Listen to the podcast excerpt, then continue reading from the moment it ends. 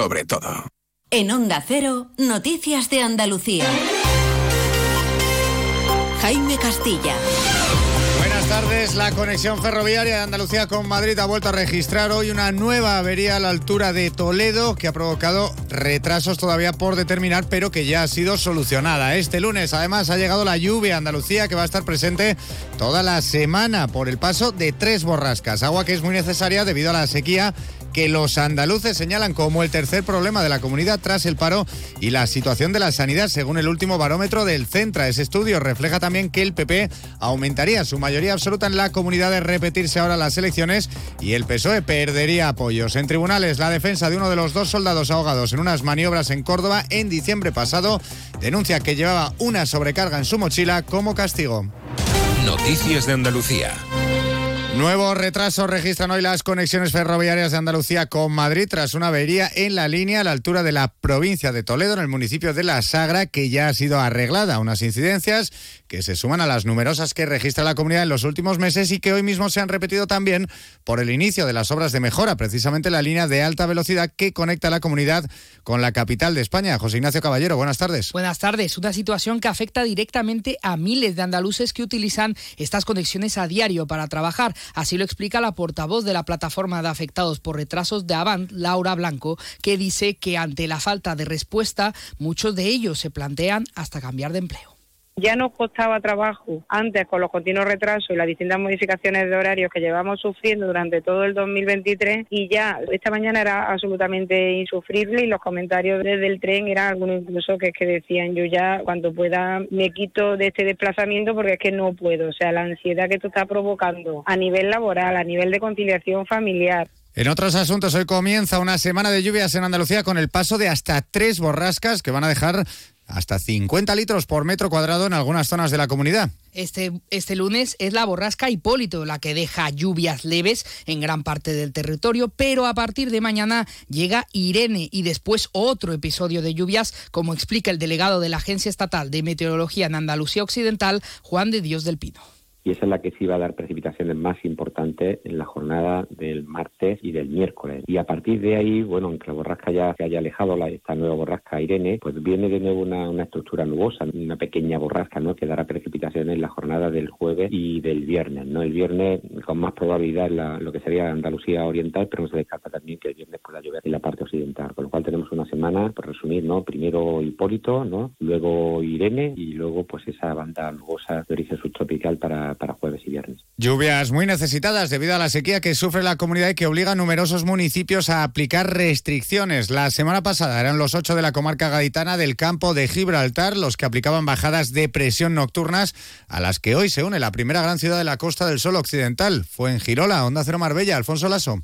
Las medidas adoptadas hasta ahora, desde que la Junta pusiera el objetivo del 20% de reducción, no han sido suficientes. El Ayuntamiento ha eliminado por completo el riego, ha dejado de baldear, salvo casos ineludibles por causas sanitarias, ha cortado el agua en duchas de playas e instalaciones deportivas y las fuentes están secas. Además, se da la circunstancia, según ha explicado la alcaldesa de la localidad, Ana Mula, de que el municipio solo tiene un recurso para abastecerse, lo que complica todavía más su capacidad de maniobra. Nosotros consumimos creo que somos el único municipio, el 100% del agua no la suministra Acosol. El resto de municipios eh, no solo compra en Acosol, sino que tiene agua propia, con lo cual, bueno, pues las, las circunstancias son completamente distintas. La medida tiene carácter de momento indefinido. En Granada sigue en aumento la superficie esquiable en la estación de Sierra Nevada, que ha vivido su primer gran fin de semana de la temporada. Mucha nieve que contrasta con la disminución de las reservas de los pantanos de la provincia. Onda Cero Granada, Guillermo Mendoza.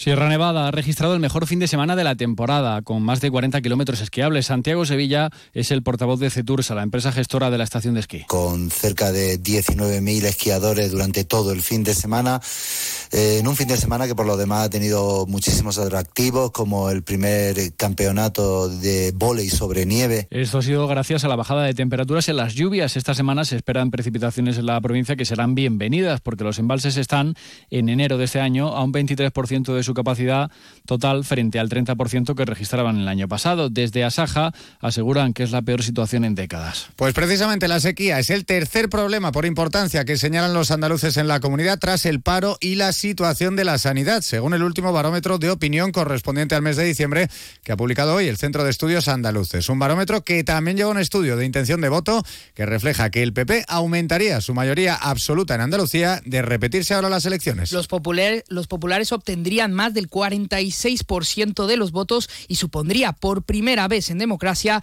la barrera de los 60 escaños, una muestra de la confianza de los andaluces en el gobierno del cambio, según el consejero de presidencia Antonio Sanz. Para el Gobierno de Andalucía significa un estímulo, significa un acicate y nos anima a seguir trabajando por, por Andalucía y ofreciendo resultados positivos para Andalucía. ¿no?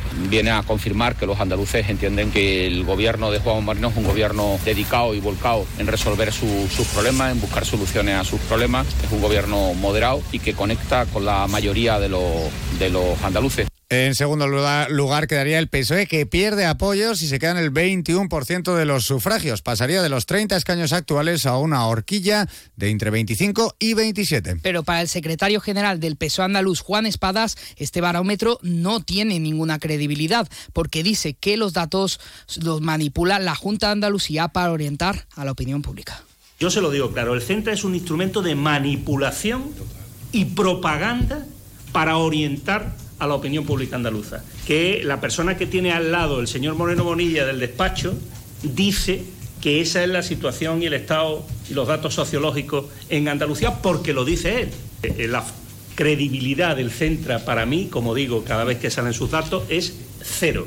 En tercer lugar, repetiría Vox, aunque pierde también apoyos, menos de un punto, en este caso seguido de Sumar. Y en último lugar, quedaría la formación andalucista de izquierdas Adelante Andalucía, que en un principio conseguiría un escaño de representación. Hacemos ahora un apunte de tribunales, porque la defensa de uno de los dos soldados ahogados en unas maniobras en Córdoba en el mes de diciembre pasado denuncia que él y otros compañeros suyos llevaban una sobrecarga de peso en su mochila como castigo. Onda Cero Córdoba, María Luisa Hurtado.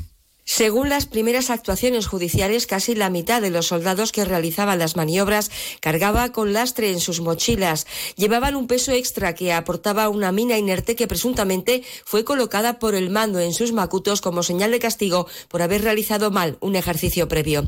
Los soldados intentaron cruzar el lago, que era parte del ejercicio militar, sobre las nueve de la mañana del desgraciado día, aunque las maniobras habían comenzado a las seis con otras prácticas de topografía y La 1 y 57.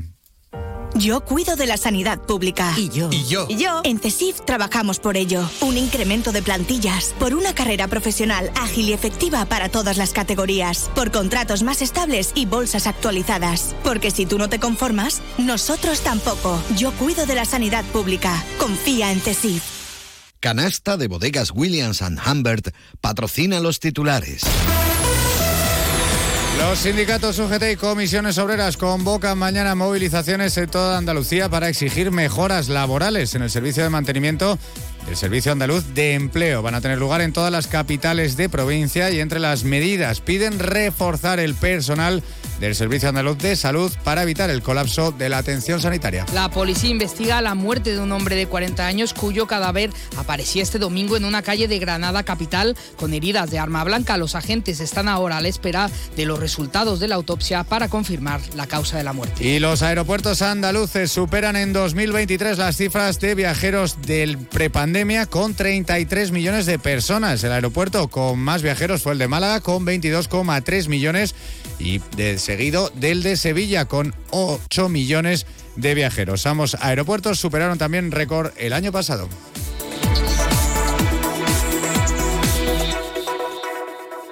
Luis, estoy pensando en comprarme un coche blanco. ¿Qué dice Yuyu? ¿Blanco? Cómpratelo negro. No, no, no, no. Blanco y grandecito. Para ir con la familia. Anda ya, Yuyu. Cógete un deportivo, un caprichito. Caprichito el canasta que me voy a pedir. Eh, pues otro para mí. Hombre, por lo menos en eso siempre estamos de acuerdo. Canasta. No, ni nada. Disfruta con un consumo responsable. Noticias del mediodía.